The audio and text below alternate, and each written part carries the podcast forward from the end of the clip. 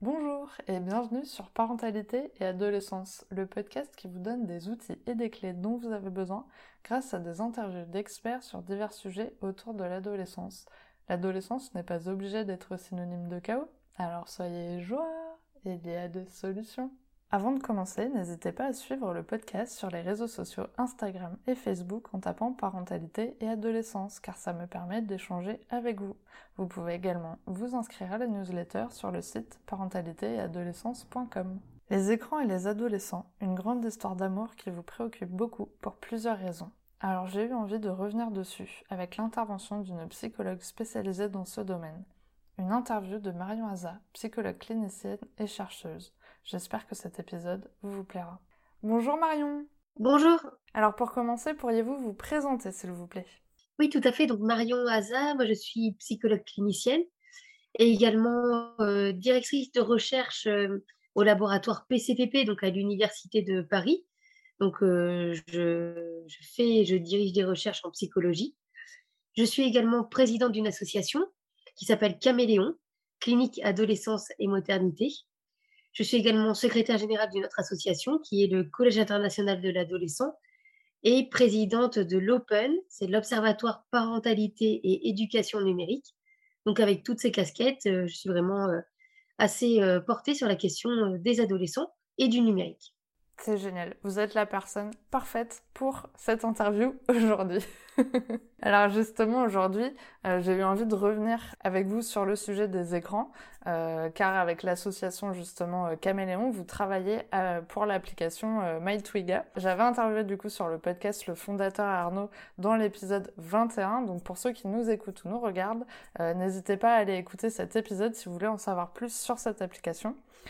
Et donc du coup, pour nous aujourd'hui, pouvez-vous nous expliquer en quoi consiste votre travail avec cette application, s'il vous plaît? Oui, alors il y a eu deux temps. Le premier temps, c'est au départ euh, la rencontre avec Arnaud euh, avant que l'application soit mise en place. Mmh. C'est-à-dire qu'il m'avait sollicité pour avoir un regard un peu expert, on va dire, sur la question de l'adolescence et du numérique. Et donc j'ai travaillé avec lui sur euh, la mise en place de certains parcours pour les adolescents autour des écrans, euh, du jeu vidéo, de la question de la pornographie et, euh, et, du numérique.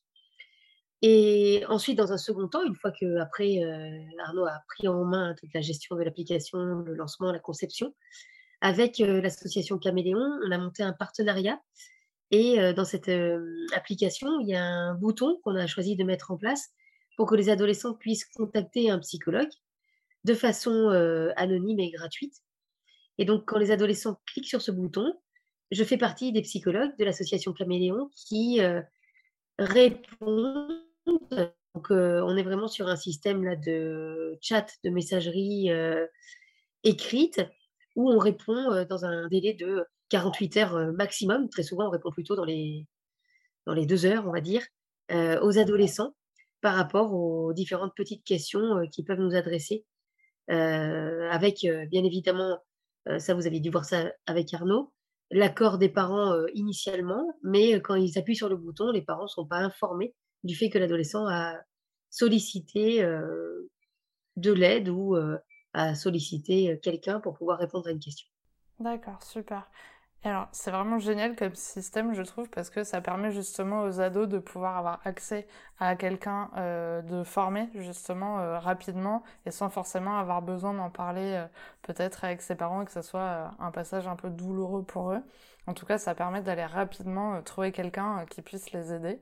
Est-ce que vous pouvez nous parler un petit peu des sujets ou des questionnements qui reviennent le plus de la part des jeunes qui vous contactent via l'application?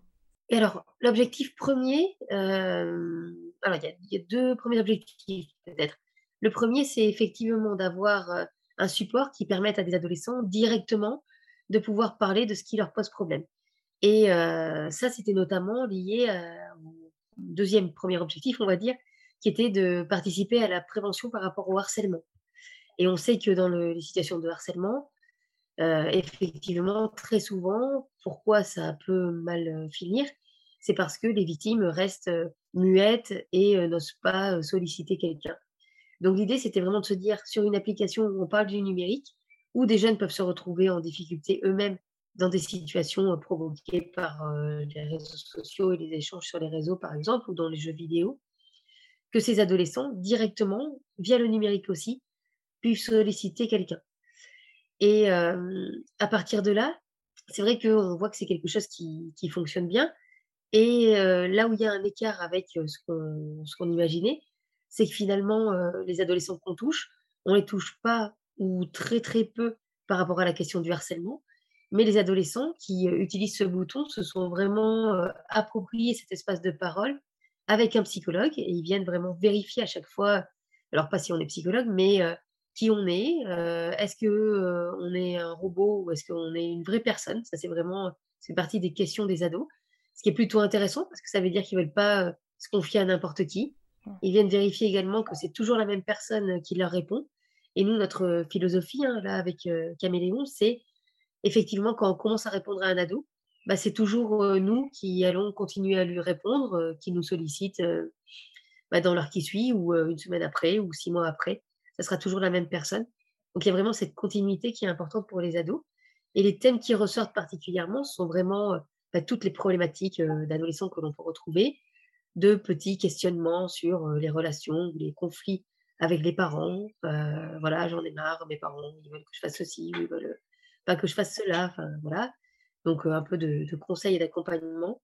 Et puis, parfois, des questionnements plus intimes, plus personnels, plus profonds, notamment par rapport à des questions autour de la sexualité, par rapport à leurs relations amicales, amoureuses également, ou encore par rapport à leur état et notamment des, moments de tristesse. Et donc, on a des adolescents qui peuvent venir vraiment chercher de l'aide à partir de ce petit bouton. on voit vraiment l'utilité là dans le cadre de prévention pour éviter parfois à certains adolescents d'aller dans des conduites plus à risque, passage à l'acte, etc. Mmh. Et est-ce que ça vous est déjà arrivé du coup que l'ado soit un point un peu de, on va dire non-retour, mais que ça soit vraiment trop profond comme mal-être et que vous ayez besoin de contacter les parents justement pour une autre prise en charge? Alors, jusque-là, on n'a pas eu besoin de contacter des parents, mais en tout cas, ça fait partie du protocole, hein. c'est-à-dire que si vraiment on est face à un adolescent qui nous dirait quelque chose qui ferait penser qu'il est dans un danger imminent ou dans une situation très grave, à ce moment-là, on sollicite les parents. C'est quelque chose, les parents sont informés de ça et les adolescents aussi au départ, quand ils acceptent hein, d'utiliser ce bouton. Ce qu'on a pu faire, alors, la plupart du temps, ce sont des échanges uniquement par messagerie mais dans des situations un petit peu plus compliquées. On a proposé aussi, on propose des rencontres en visio. Donc là, on peut faire effectivement des entretiens un peu plus approfondis avec les adolescents. Et là, parfois, on peut être un peu en lien ou indirectement en lien avec des parents, puisque quand il y a une démarche de prise de rendez-vous et que l'adolescent dit, bah là, pendant une heure, enfin, ou pendant un temps, je vais être à discuter avec quelqu'un, dans les situations où ça s'est passé, très souvent, moi, j'ai vu que les parents avaient fait un peu des recherches pour savoir qui on était, euh, qui y avait derrière euh, ce bouton, qui y avait derrière Caméléon, pour, euh, pour aussi être rassuré, ce qui se comprend tout à fait de la part de parents. Et du coup, quand l'ado appuie sur ce bouton la première fois, est-ce que le parent a une alerte ou pas du tout? Non. Le parent, quand il, quand il s'inscrit sur l'application et quand il propose l'application à son ado, le parent est informé de l'existence de ce bouton. Et il est bien spécifié que dès le départ, s'il accepte que l'adolescent utilise ce bouton, il ne sera pas notifié à chaque utilisation, ni à la première, ni euh, aux suivantes. Donc, il donne une autorisation globale, en fait, euh, comme quand on donne une autorisation de sortie euh, pour l'établissement scolaire, et que, ça, que ce soit aujourd'hui ou dans trois jours ou dans trois mois, c'est pareil. Donc, il donne une autorisation globale, mais il peut tout à fait aussi utiliser l'application et faire utiliser l'application à son ado en refusant l'usage de ce bouton. Euh, apparemment, euh, au niveau de, la gestion, ce que disait Arnaud, c'est que la plupart du temps, les parents quand même euh, acceptent en se disant, bah oui, c'est de l'aide, donc on va pas forcément refuser ça. Mmh, mmh. c'est vraiment génial parce que ça veut dire que les ados ont vraiment un espace de parole pour eux et avec l'aide d'un professionnel et ça c'est plutôt rassurant je pense pour les parents. Euh, du coup, vous êtes euh, chercheuse en psychologie, donc vous nous en avez parlé un petit peu tout à l'heure, et particulièrement du coup sur le sujet euh, du numérique. quels sont les enjeux aujourd'hui avec les ados sur ce sujet? Alors, je pense, peut-être je vais répondre de façon un peu décalée, mais il me semble que la grande thématique qui est à, réfléchir, c'est vraiment l'accompagnement que les adultes peuvent faire pour les adolescents. Et donc, je pense que c'est vraiment en lien avec le thème du podcast sur la parentalité, c'est-à-dire ce qu'on appelle parentalité numérique, et ce qui est d'ailleurs l'objet d'une association là, où je suis présidente, Observatoire Parentalité et Éducation Numérique. C'est-à-dire comment, en fait, en tant qu'adulte, on peut accompagner pour limiter les mises en danger des adolescents. Ça, c'est d'un côté, euh, en disant que c'est pas parce que les adolescents sont nés avec le numérique qu'ils savent s'en servir. Et donc là, c'est bien tout le rôle des parents de pouvoir accompagner. Et accompagner, que ce soit par rapport aux usages des réseaux sociaux, des jeux vidéo, mmh. tous les espaces hein, où on peut retrouver les adolescents.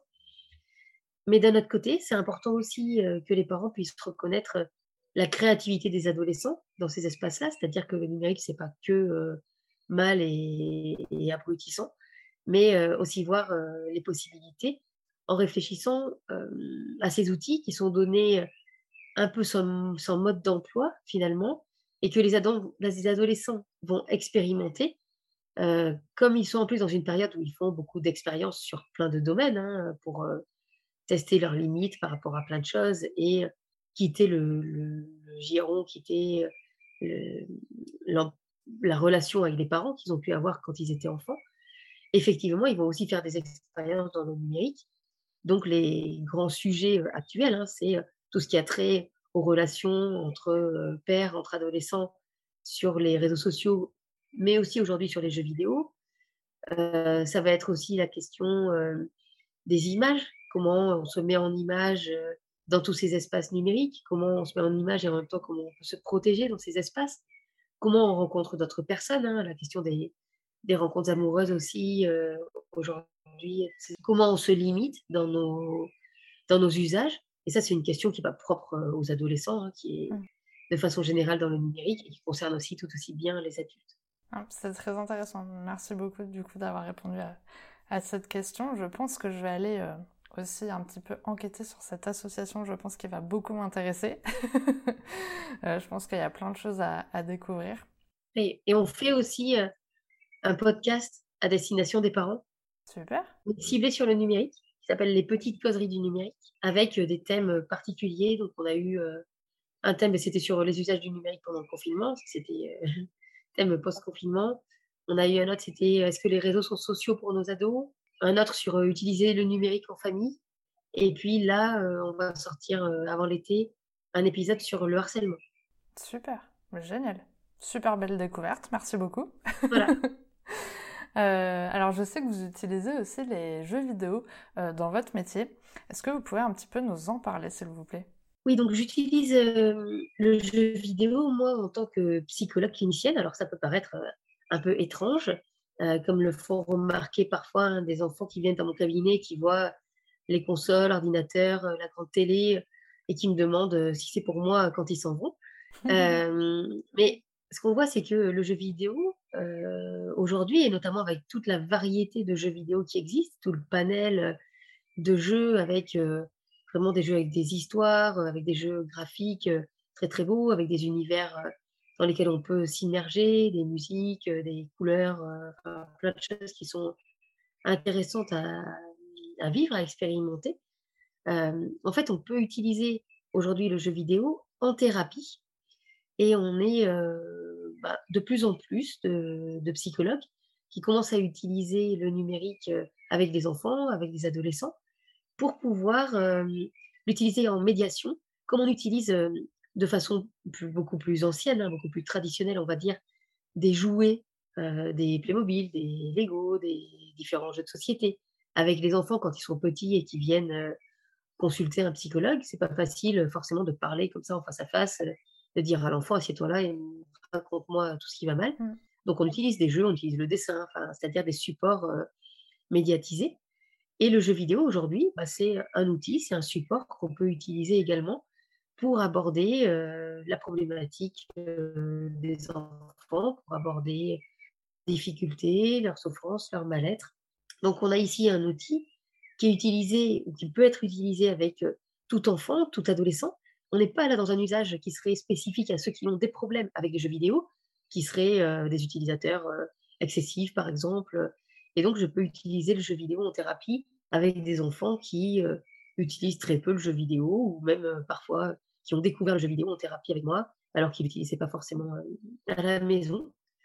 L'idée, c'est vraiment de pouvoir alors soit l'enfant ou l'adolescent joue et on regarde ensemble, on commente ensemble, on échange sur les choix, sur ce qui se passe.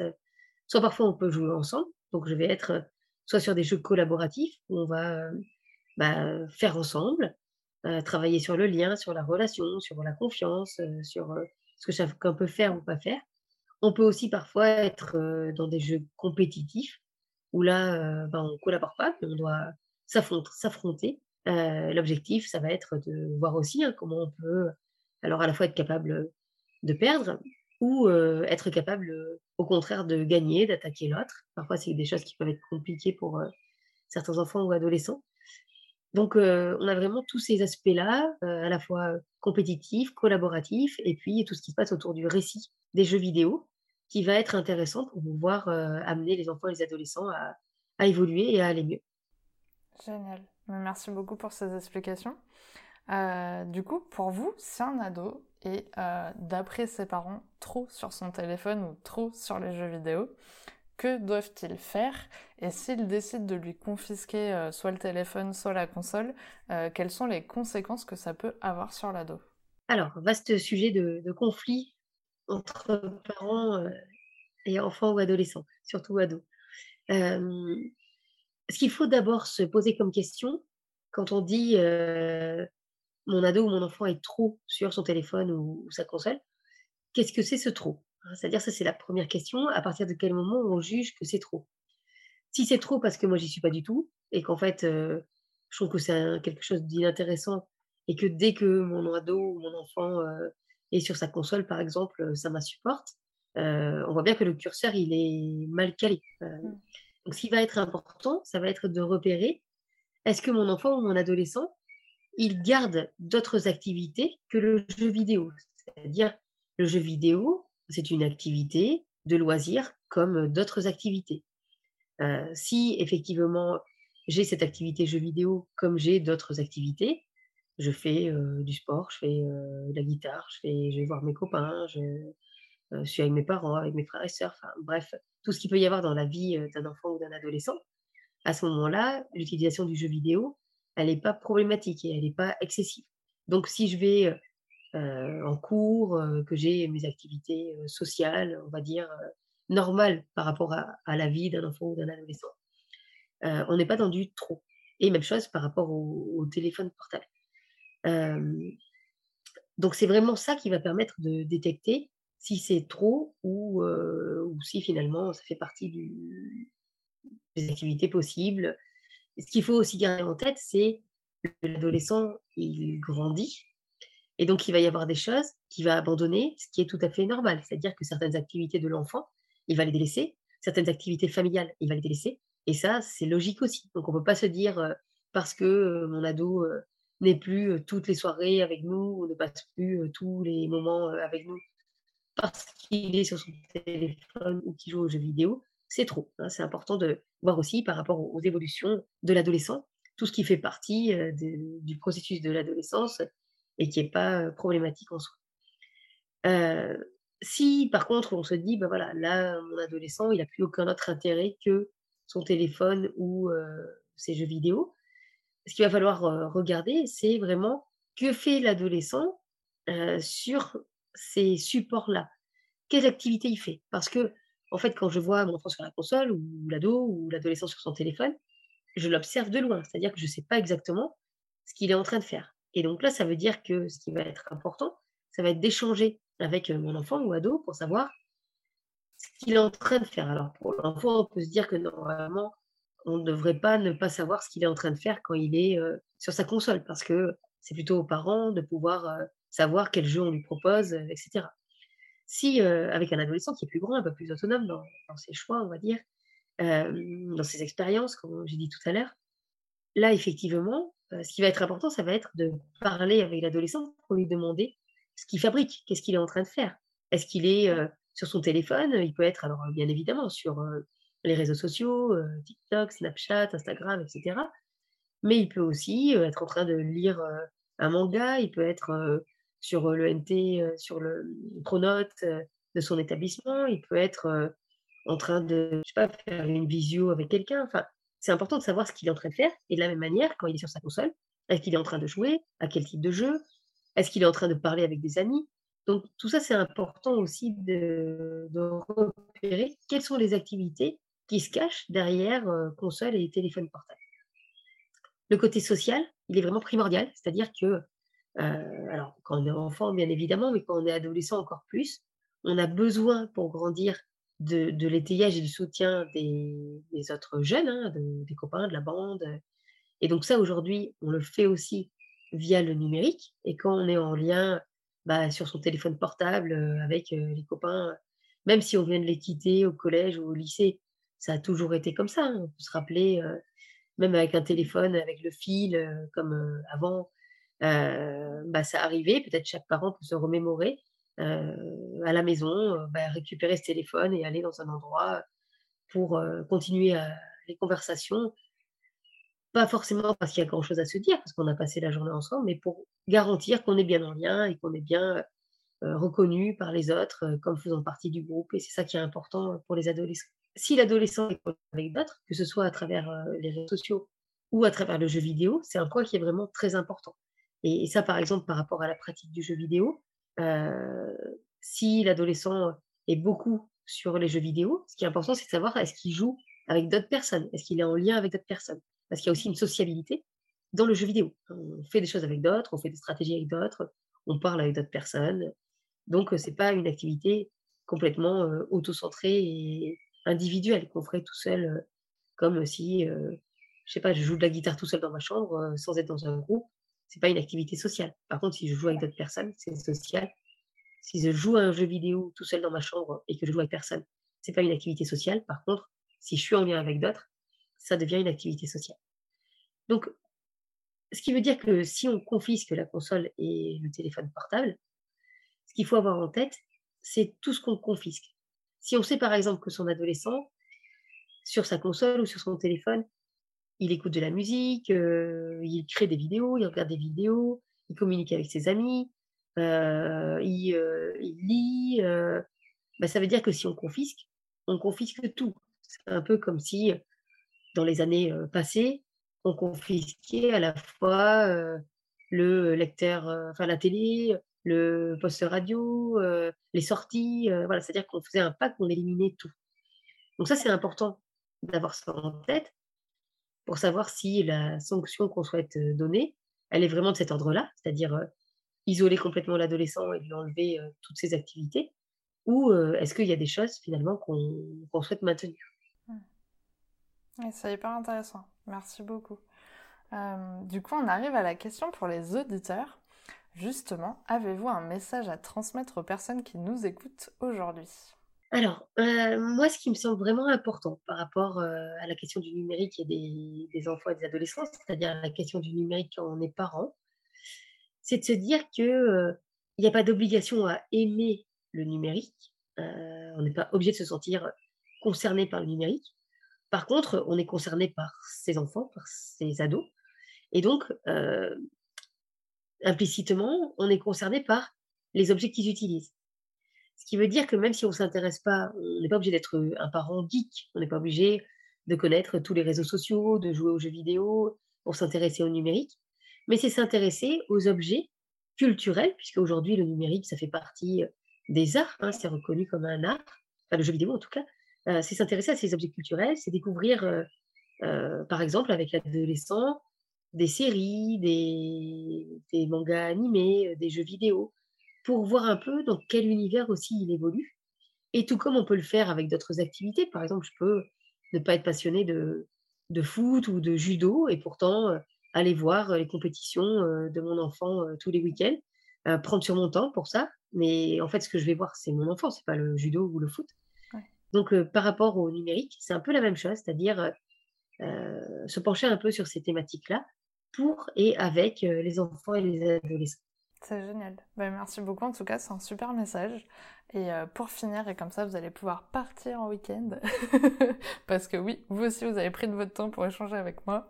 Euh, comment pouvons-nous vous contacter? Ou est-ce que vous avez, euh, par rapport à tout ce que vous nous avez proposé en amont, le podcast, les assos, tout ça, est-ce qu'il y a d'autres supports sur lesquels on peut suivre un petit peu vos aventures? Alors moi, je suis, bien sûr, on peut me contacter assez facilement par un mail qu'on trouve sur, le, sur Internet très facilement avec mon nom. je suis également sur Twitter, donc c'est sous le pseudo L'Imaginarium. également, on peut suivre différentes actualités auxquelles je participe sur le site donc, de l'Open, de l'Observatoire Parentalité et Éducation Numérique. Et notamment, j'anime différentes rubriques d'un podcast à notre podcast, qui est organisé donc, avec l'Open, qui s'appelle Les Petites Causeries du Numérique où on s'adresse aux parents, aux adultes, même si on n'est pas parent, on peut être concerné par ces différentes thématiques. Et j'anime notamment une, deux rubriques. Une qui s'appelle la geekothèque de l'invité, où j'invite une personne pas forcément concernée par le numérique, mais pour pouvoir parler bah, de son intérêt pour tout ce qui est, par exemple, jeux vidéo ou séries, enfin, donc tout ce qui est culture geek. Et également une autre rubrique que je co-anime avec un collègue psychologue sur des actualités autour du numérique. Génial, ça a l'air super intéressant. En tout cas, je suis hyper contente euh, du coup de cette découverte et je vais aller euh, écouter tout ça rapidement pour euh, me nourrir de toutes ces infos. Je pense qu'il y a plein plein de choses à, à, découvrir. Et en tout cas, merci, merci beaucoup d'avoir accepté mon invitation sur le podcast et d'avoir pris un petit peu de votre temps. Pas de souci, avec plaisir. Merci d'avoir écouté l'épisode jusqu'au bout. J'espère qu'il vous a plu. N'hésitez pas à le partager auprès d'un parent qui pourrait en avoir besoin. De noter l'épisode si la plateforme d'écoute vous le permet, car ça aide le podcast à être référencé et donc à être plus visible pour d'autres auditeurs. On se retrouve la semaine prochaine pour un nouvel épisode. À bientôt!